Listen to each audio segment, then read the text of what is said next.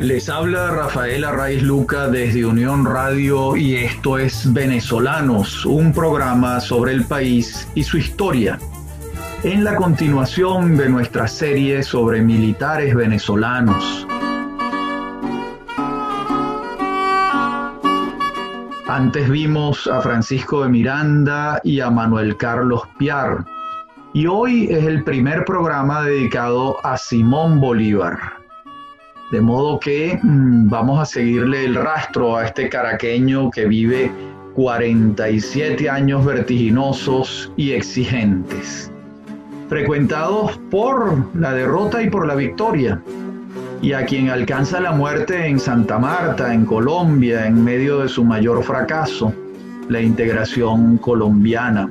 Bolívar fue un vástago de dos de las familias principales del periodo colonial venezolano, los Bolívar y los Palacios.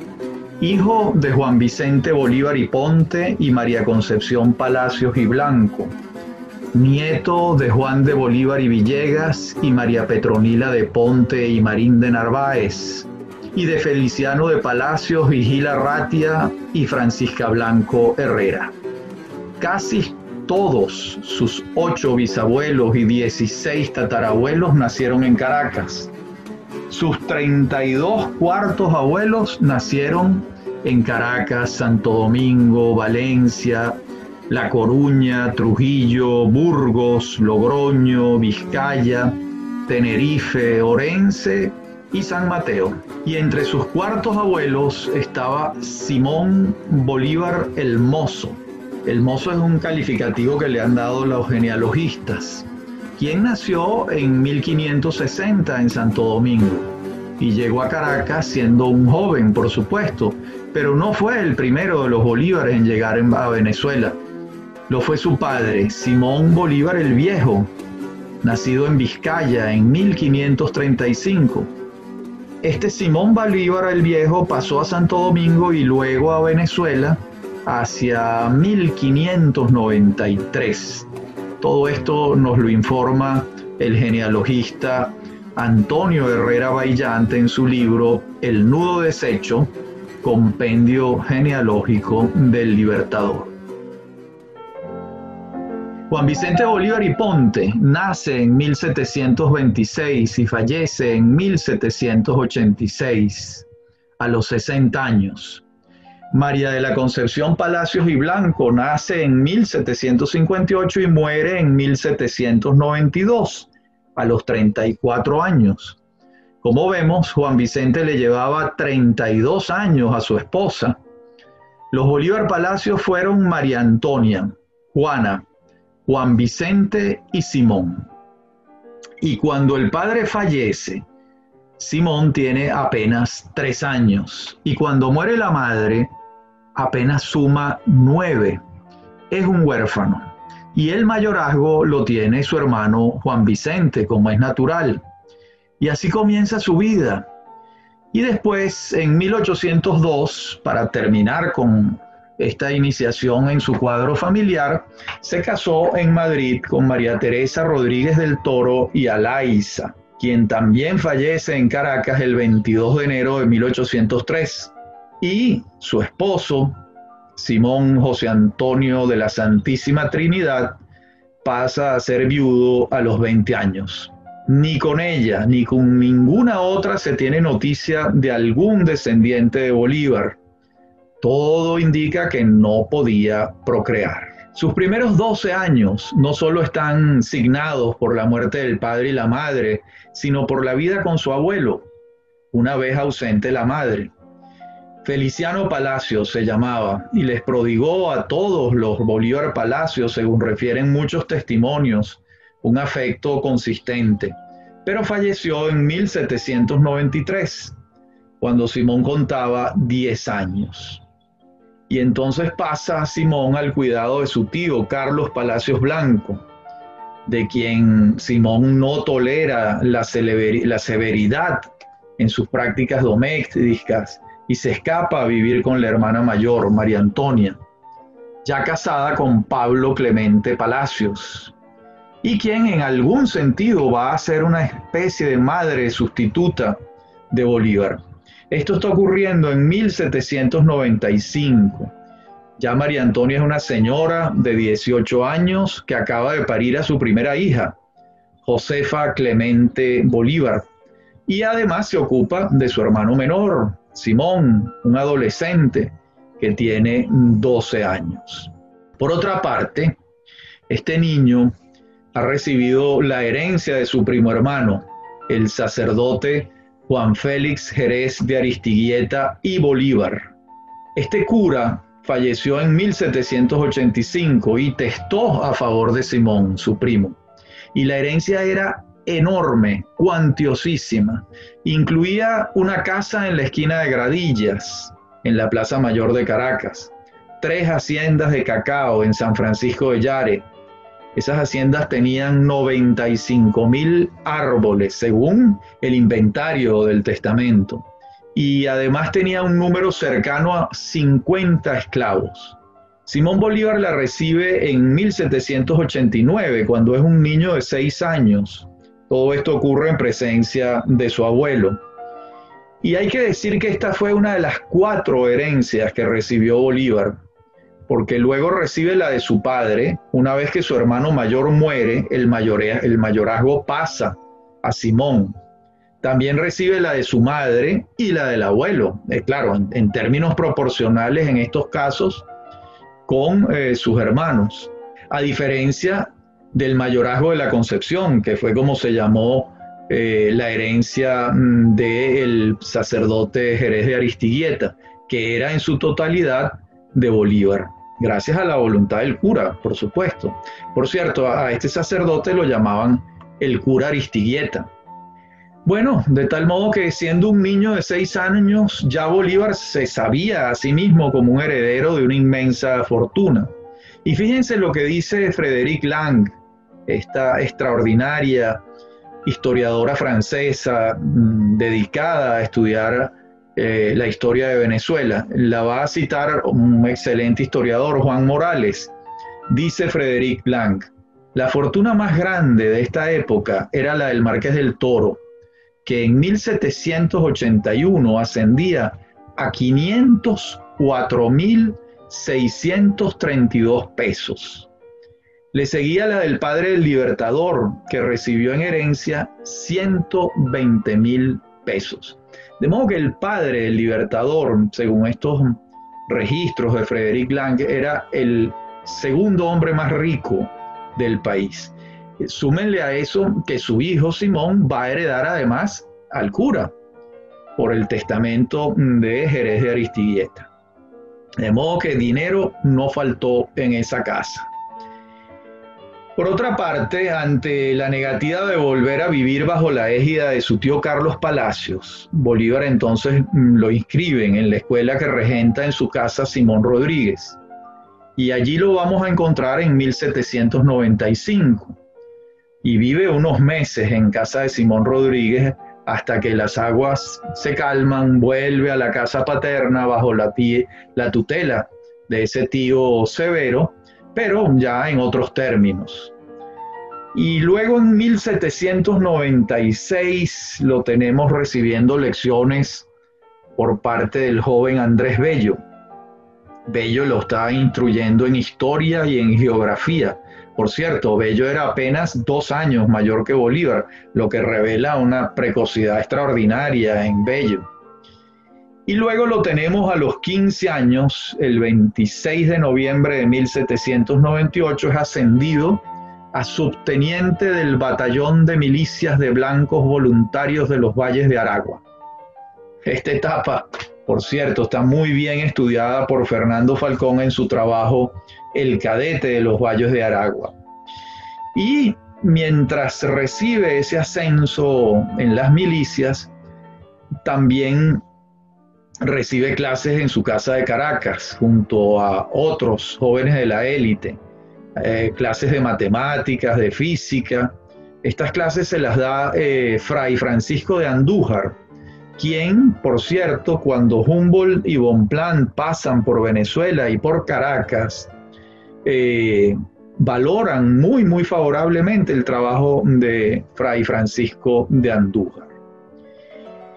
En el año de 1798, su tío Esteban Palacios Blanco, hermano de su madre, es designado ministro del Tribunal de la Contaduría Mayor de Cuentas de Madrid. Y ese era un cargo importante. Y entonces él envía una carta invitando a sus sobrinos Bolívar Palacios, a los varones, por supuesto, a que vayan a vivir con, con él un tiempo en España. Juan Vicente no acude al llamado, pero Simón sí. Y aquí viene la primera etapa europea de Simón Bolívar, cuando tiene apenas 16 años. Va a viajar a Europa, zarpa de La Guaira el 19 de enero de 1799 y llega a Veracruz el 2 de febrero a bordo del navío San Ildefonso. Sube a Ciudad de México, está allí una semana, el 20 de marzo está de, vuelta en Veracruz y navegan hacia La Habana, allí están dos días y finalmente llegan a Santander el 16 de mayo de 1799 y el 10 de junio Bolívar está en Madrid. Y su tío y, él, su sobrino, van a vivir en casa de Manuel Mayo. Manuel Mayo es entonces ministro de Hacienda y hombre de gran influencia ante la corona española y era el protector de Esteban Palacios Blanco. Mayo había nacido en Popayán y había crecido una parte de su infancia y adolescencia en Caracas de donde estimamos que nació la amistad con los Palacios Blancos, suponemos nosotros. Y el tío Esteban se va a esmerar en que su sobrino Simón reciba clases de castellano, de francés, que aprenda a bailar, que siga su aprendizaje de historias, de matemáticas. Y en una de esas vueltas de la política española, Mayo cae en desgracia y con él su tío Esteban Palacios, y Esteban Palacios es hecho preso. Todo esto está ocurriendo cuando Manuel Godoy, que es el favorito de Carlos IV, retoma sus influencias y desplaza a Manuel Mayo. ¿Y qué hace entonces Bolívar? Pues se va a vivir a la casa del marqués de Ustaris. El marqués de Ustaris se llamaba Jerónimo Enrique de Ustaris y Tobar Suárez de Loreda y había nacido en Caracas en 1735. Y era amigo, por supuesto, de la familia Bolívar, de la familia Palacio, formaban parte de la misma élite caraqueña. Y entonces Bolívar se va a vivir en casa de él. El marqués de Ustaris lo recibe con los brazos abiertos y allí va a aprender a practicar esgrima, a montar caballo. Asiste además a los salones y las tertulias y las fiestas bien que las haya organizado el propio Marqués de Ustares o que hayan sido invitados ambos. Y también estudia y lee bajo la conducción del Marqués de Ustaris. Em, por cierto, el Marqués de Ustaris tenía muy buenas condiciones económicas, por, evidente. Y eh, aquí hay un detalle interesante. Mm, no siempre se señala con claridad que el marqués de Ustaris le entregó a Bolívar una cantidad de libros fundamentales. Siempre se señala a Simón Rodríguez con toda justicia, porque fue un maestro del Libertador, y también se señala a Bello. Pero Ustaris fue muy importante, mucho. Fue además el tutor de esos años juveniles madrileños de Simón Bolívar. Incluso uno pudiera hasta pensar que ante la ausencia de la figura paterna, Primero, Bolívar se va a identificar con su abuelo, con Feliciano, pero el abuelo muere. Después se identifica con Simón Rodríguez.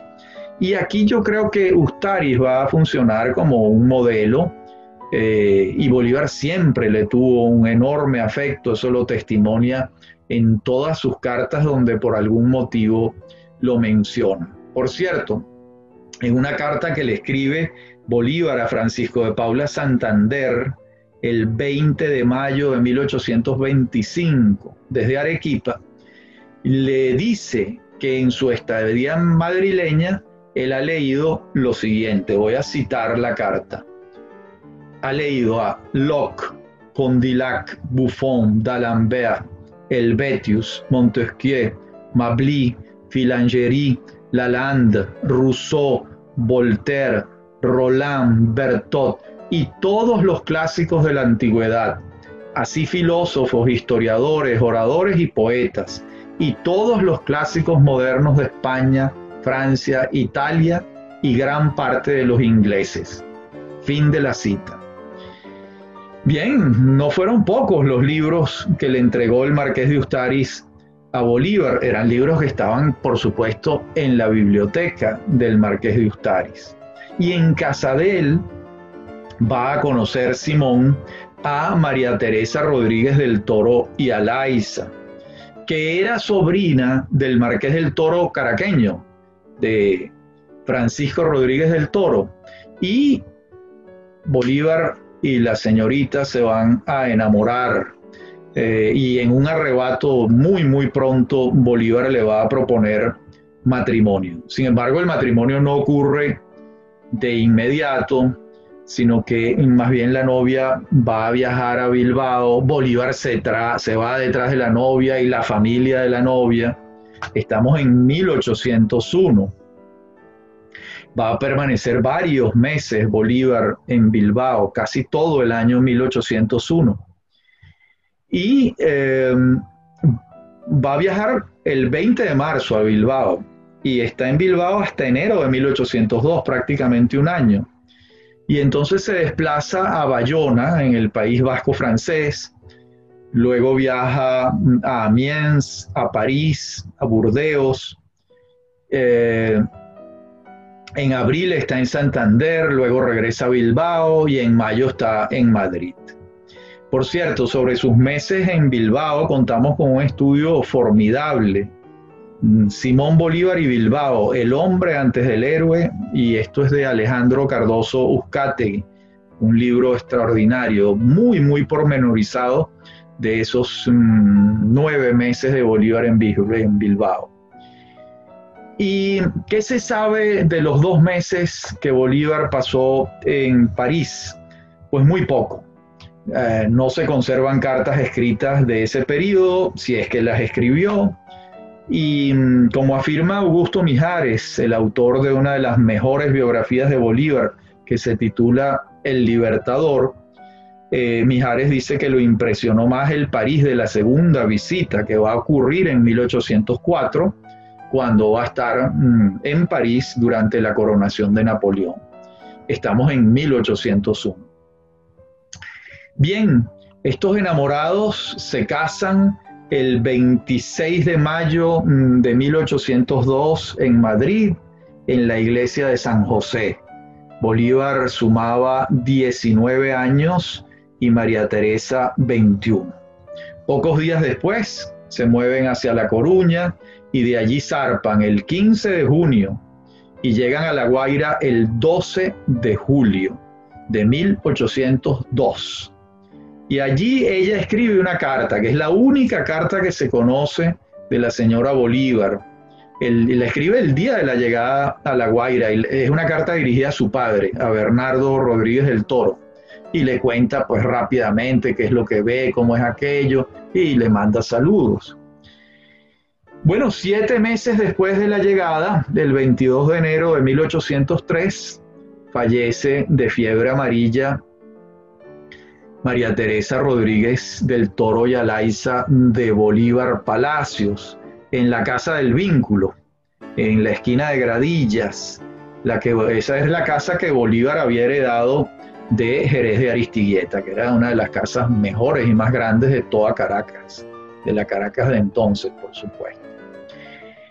Bueno, estos meses caraqueños de Bolívar, de recién casado, estuvieron dominados por la alegría, ¿verdad?, de enseñarle esas vastas propiedades a su esposa, de presentarle a sus familiares, a los esclavos de la familia, con quien Bolívar tenía unas relaciones muy fluidas. Eh, se dedica también Bolívar a la organización de su fortuna personal, al sueño de la paternidad que nunca llegó, por cierto. Y llega la muerte de María Teresa y Bolívar, devastado realmente, decide regresar a Europa en octubre de 1803, un año fatídico para él. En 1803 Bolívar tiene 20 años. Y en el diario de Bucaramanga va a afirmar lo siguiente Bolívar, cito, sin la muerte de mi mujer en Caracas o San Mateo, no me habrían nacido las ideas que adquirí en mis viajes, y en América no hubiera formado aquella experiencia, ni hecho aquel estudio del mundo, de los hombres y de las cosas que tanto me han servido en todo el curso de mi carrera política. Fin de la cita. Bien, Bolívar va entonces a zarpar hacia eh, Europa el 23 de octubre de 1803 y en enero está en Cádiz, en febrero está en Madrid y en mayo está en París. Y ahí se va a reencontrar con Simón Rodríguez y va a conocer a Fanny Duvillars, que va a ser el segundo amor de importancia en su vida. Va a frecuentar a Humboldt y a Bonpland, quienes ya están de vuelta de su periplo americano. Y Bolívar va a ser asiduo de salones parisinos y no sabemos si asistió en persona a la coronación de Napoleón el 18 de mayo de 1804. Sabemos que estaba en París, pero los testimonios son contradictorios. Algunas veces él ha dicho que sí, que sí lo vio, otras veces dice que no.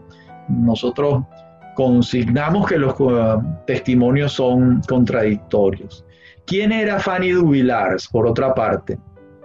Bueno, era una mujer joven, tenía 30 años, casada con el conde Dervier Duvillars, quien, quien le llevaba 30 años a ella. Este era un hombre de 60 años, en esa época 60 años era un anciano. De modo que Fanny tenía 30 y Bolívar tenía 21. Y es evidente por las cartas que se pueden leer que sostuvieron una relación amorosa de cómplices, además de cómplices confesionales. Y bueno, también hay que decir que estos años europeos fueron de grandes convulsiones personales para Bolívar en este segundo viaje. En sus cartas se, se advierten esos estados depresivos, eufóricos y abundan testimonios sobre la vida muy festiva que llevó, cosa que Simón Rodríguez le reconvenía permanentemente, le decía que ese no era el camino, que recapacitara. Y finalmente, en abril de 1805, Bolívar se despide de Fanny y va a hacer un viaje hacia Italia con Fernando Rodríguez del Toro, hijo del marqués del Toro caraqueño y muy amigo de Bolívar, y Simón Rodríguez.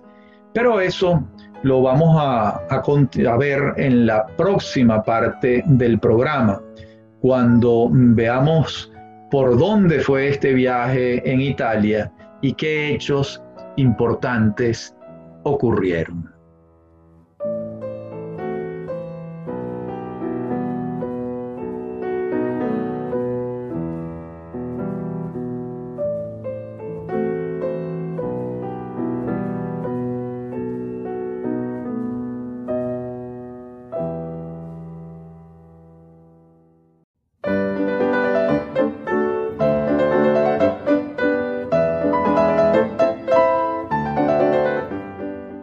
En la parte anterior del programa veníamos hablando del viaje de Simón Bolívar, Fernando Rodríguez del Toro y Simón Rodríguez por Italia. Ellos van a recorrer Verona, Vicenza, Padua, Perugia, Ferrara, Bolonia, Florencia, Venecia, hasta que llegan a Roma. Y allí ocurre el célebre juramento del Monte Sacro, del 15 de agosto de 1805, quizás inspirado en la visión recurrente de las glorias napoleónicas, ah, ya que Bolívar no solo ha estado en la coronación parisina de Napoleón, sino que ahora sí ha estado presente en la coronación de Napoleón en Milán, Ahora, retórica aparte del juramento, por supuesto, no, no fue como, como quedó transcrito, sino algo coloquial que después fue reescrito. Esto lo aclara muy bien Augusto Mijares en la biografía de Bolívar. Dice Mijares, Las palabras del juramento que se dan en todas las narraciones proceden de una publicación hecha en 1883 por el escritor colombiano Manuel Uribe, de acuerdo con las confidencias que le hizo don Simón Rodríguez. Pero claro, claro está que esta versión de segunda mano y escrita tantos años después del suceso apenas conservaría rasgos muy adulterados del original. Bien, fin de la cita. Estuvieron en Nápoles antes de regresar a París y a, donde llegan en abril de 1806. Y de acuerdo con sus cartas de entonces estaba Bolívar harto de la vida disoluta que había llevado y se proponía regresar a Venezuela.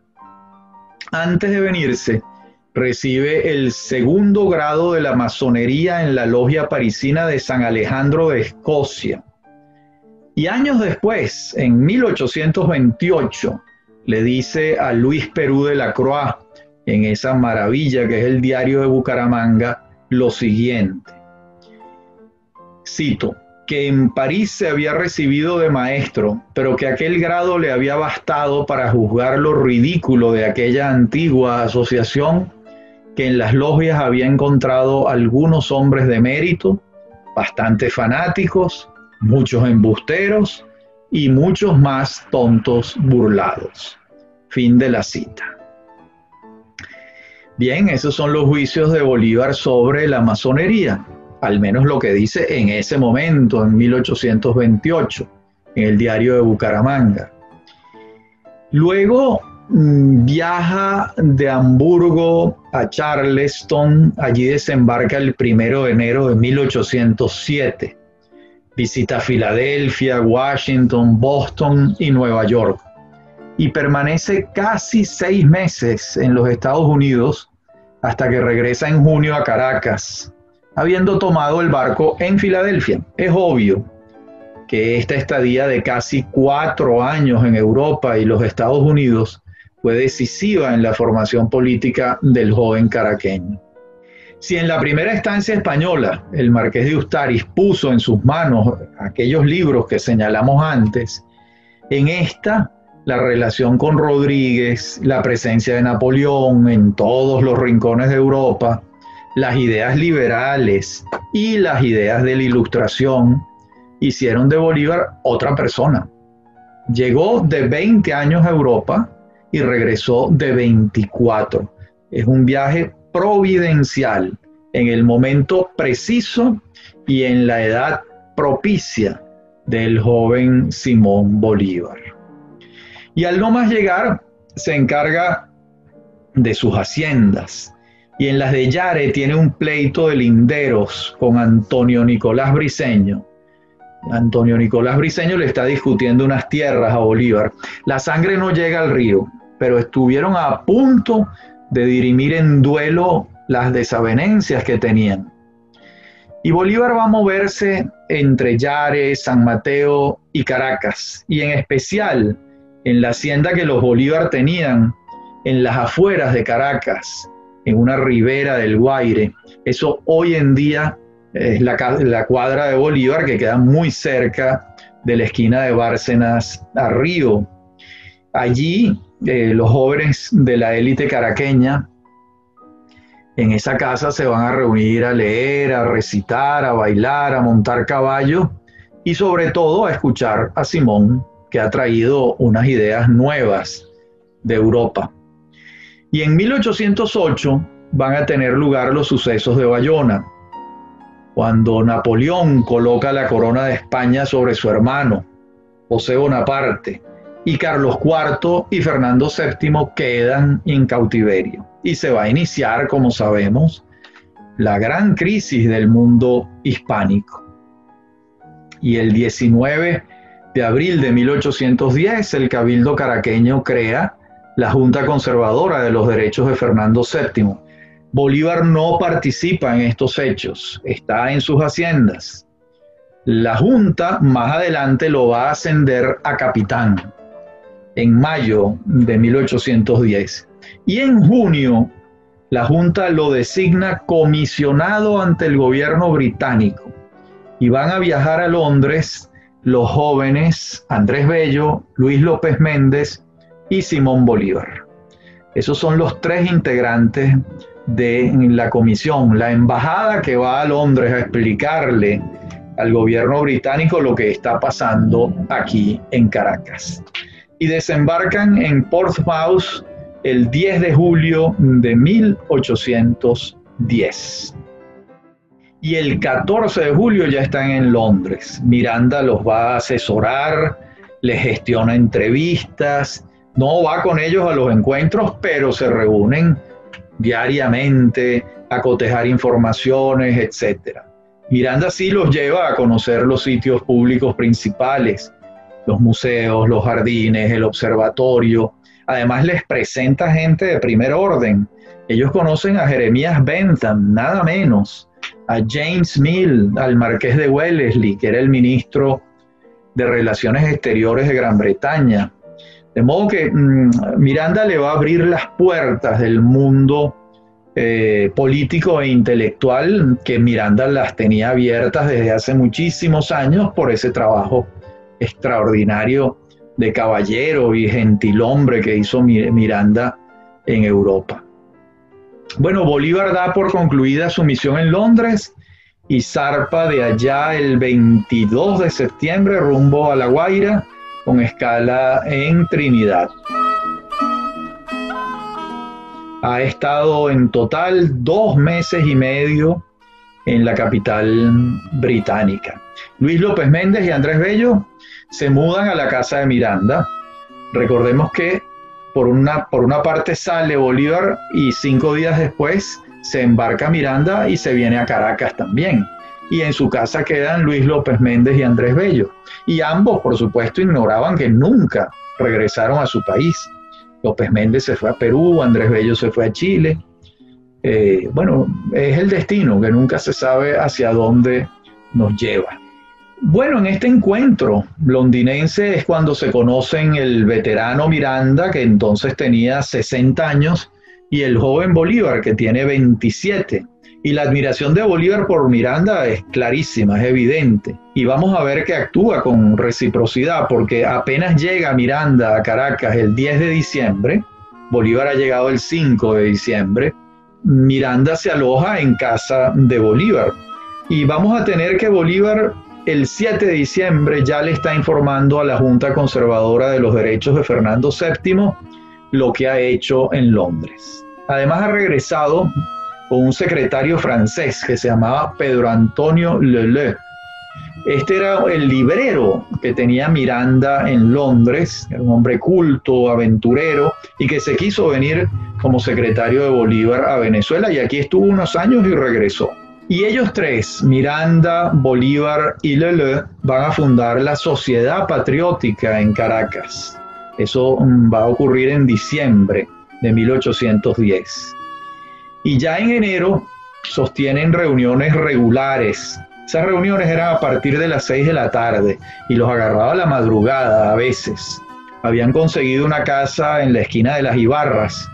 ¿Quiénes integran la sociedad patriótica? Antonio Muñoz Tebar, Vicente Salias, Francisco Espejo, Miguel Peña, Carlos Sublet, que ha estado presente siempre en la historia de Venezuela, Francisco Coto Paul, entre otros.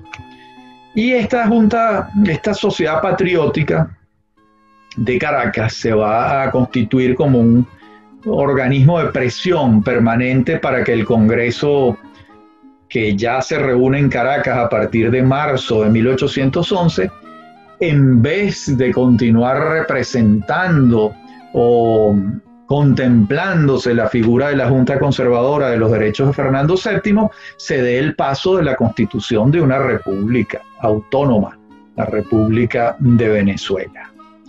Y en la noche del 3 para el 4 de julio, en la madrugada, Bolívar interviene en la sociedad patriótica con estas palabras. Estas son las primeras palabras importantes políticas de Bolívar. Dice lo siguiente se discute en el Congreso Nacional lo que debería estar decidido. ¿Y qué dicen? que debemos comenzar por una confederación, como si todos no estuviésemos confederados contra la tiranía extranjera, que debemos atender a los resultados de la política de España. ¿Qué nos importa que España venda a Bonaparte sus esclavos o que los conserve si estamos resueltos a ser libres? Esas dudas son tristes efectos de las antiguas cadenas. Que los grandes proyectos deben prepararse en calma. 300 años de calma no bastan. La Junta Patriótica respeta como debe al Congreso de la Nación, pero el Congreso debe oír a la Junta Patriótica, centro de luces y de todos los intereses revolucionarios. Pongamos sin temor la piedra fundacional de la libertad suramericana. Vacilar es perdernos. Propongo que una comisión del seno de este cuerpo lleve al soberano Congreso estos sentimientos. Y así fue. Fin de la cita.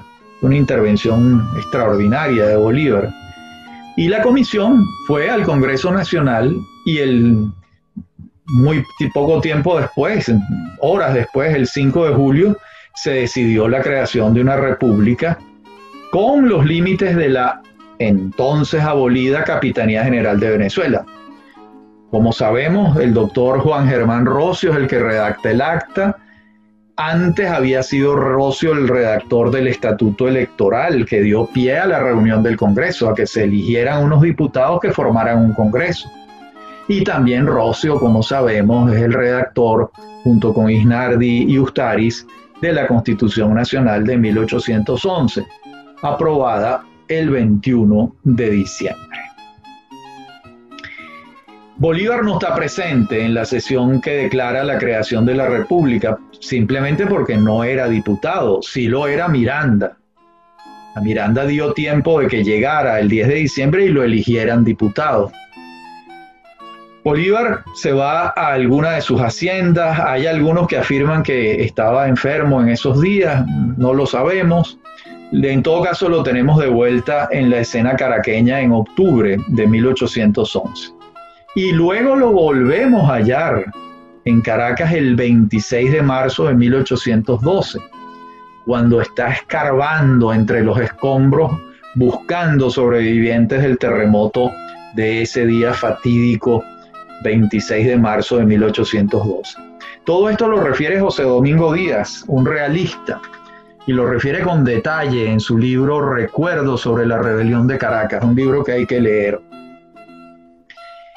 Para ese momento ya Monteverde había desembarcado en Coro procedente de Puerto Rico, enviado por el Consejo de Regencia, por supuesto, a recuperar el territorio venezolano y venía obteniendo victorias con el apoyo de los hombres de Reyes Vargas. Reyes Vargas tenía un ejército de indígenas. Los indígenas estaban en ese momento con el rey de España, con, los, con Reyes Vargas. Y Miranda es entonces nombrado generalísimo para enfrentarlo. ¿Quién designa a Miranda generalísimo? El triunvirato, los presidentes de la República de Venezuela que son Cristóbal Mendoza, Juan Escalona y Baltasar Padrón. Y Miranda, a su vez, con poderes absolutos, porque ha sido designado generalísimo, designa a Bolívar para que asuma la plaza de Puerto Cabello. Y eso va a ocurrir en mayo de 1812. Por otra parte, hay una leyenda que dice que Bolívar pronunció unas palabras aquel 26 de marzo de 1812. Si se, dice Bolívar, si se opone la naturaleza a nuestros designios, lucharemos contra ella y haremos que nos obedezca. Bueno, mm, este tipo de, frases así grandilocuentes, bueno, no parece que haya sido probable, pero bueno, forma parte del algo mitológico que se posa sobre la figura del libertador.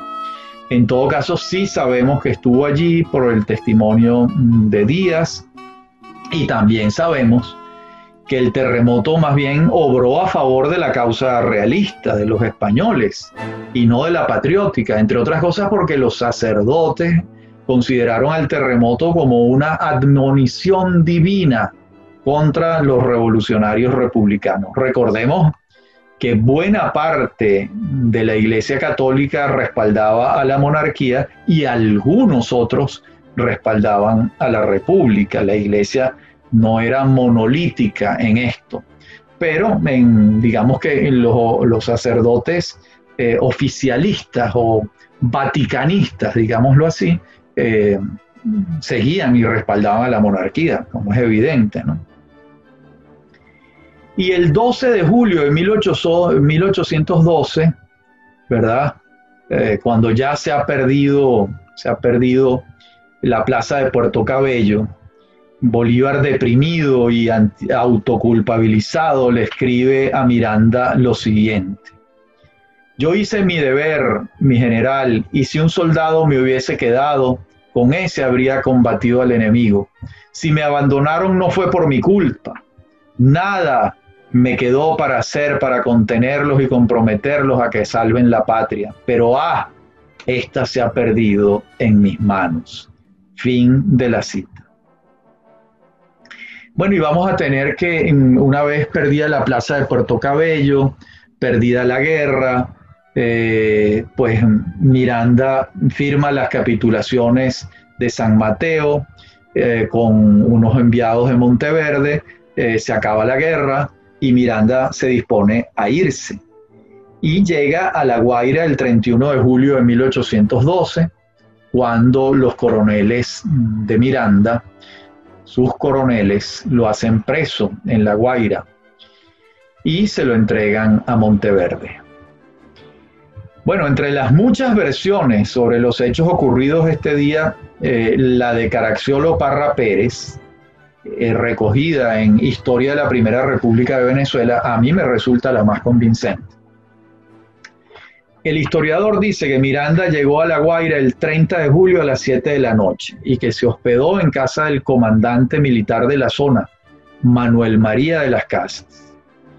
Y ahí apunta que se juntaron en secreto de las casas el doctor Miguel Peña, los comandantes Tomás Montilla, Rafael Chatillón, José Landaeta, Juan José Valdés y los coroneles Juan Paz del Castillo, José Mírez, Manuel Cortés Campomanes y Simón Bolívar. Y todos juzgaban muy, muy severamente a Miranda.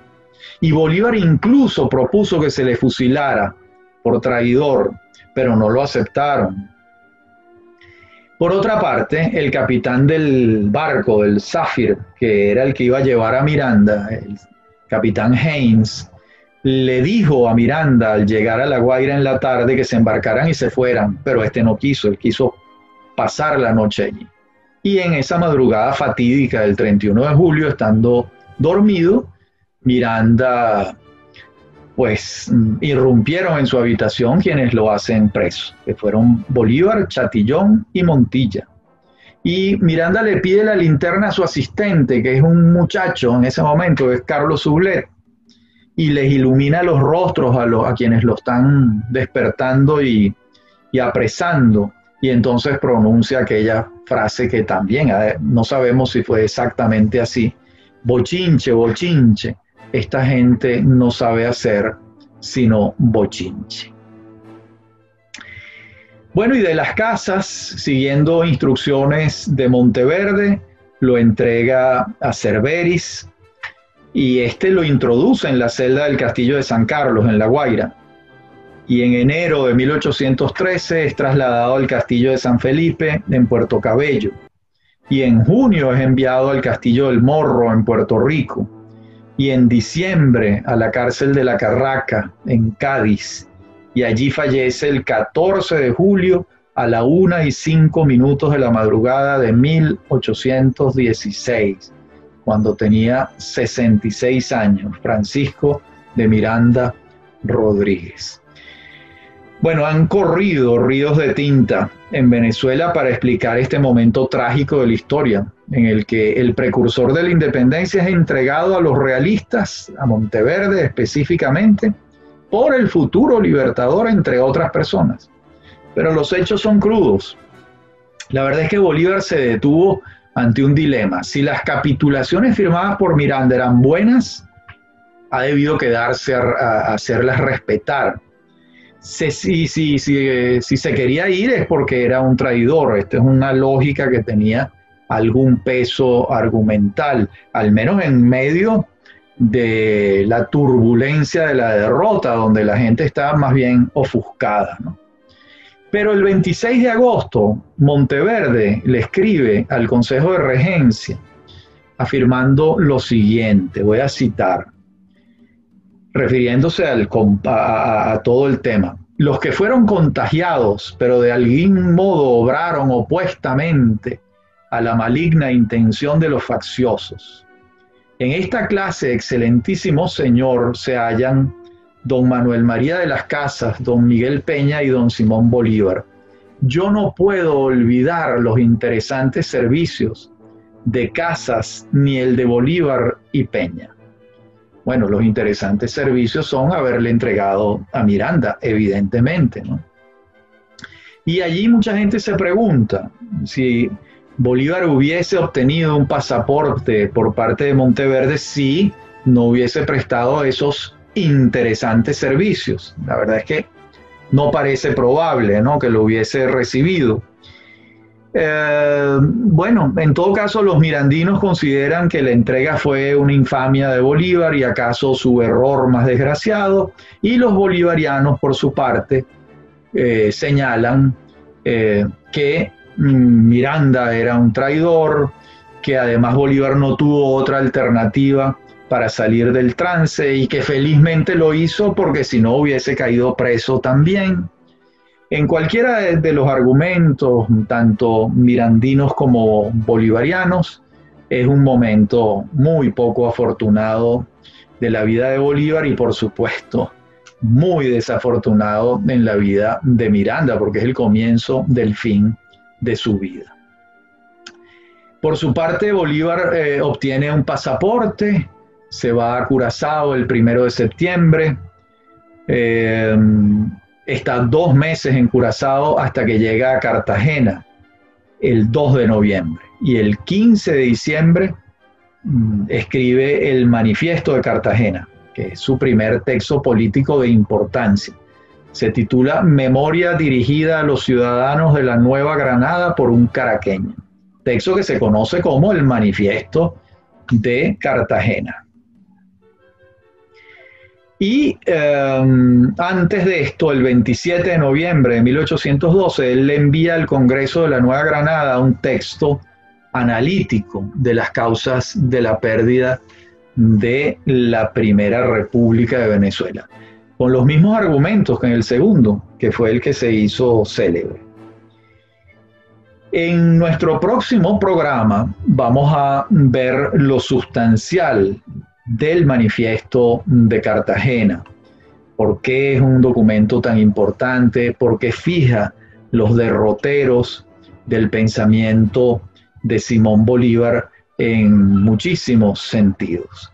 Por lo pronto, en este programa nos quedamos hasta aquí, en esta primera parte de la vida de Bolívar, donde hemos recorrido su nacimiento, su familia, su infancia, su adolescencia, su primera juventud, su primer viaje a Europa, su viudez, su segundo viaje a Europa y ya su participación en la guerra de independencia cuando comienza en 1812, cuando desembarca en Coro Domingo de Monteverde, proveniente de Puerto Rico.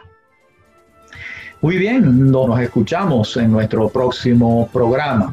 Ha sido un placer hablar para ustedes.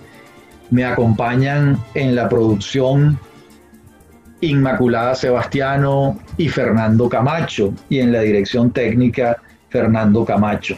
A mí me consiguen en mi correo electrónico rafaelarraiz.hotmail.com y en Twitter arroba Rafael Ha sido, como siempre, un placer hablar para ustedes en este primer programa de los varios que va a haber sobre la vida y obra de ese venezolano excepcional que fue Simón Bolívar Palacios. Hasta nuestro próximo encuentro.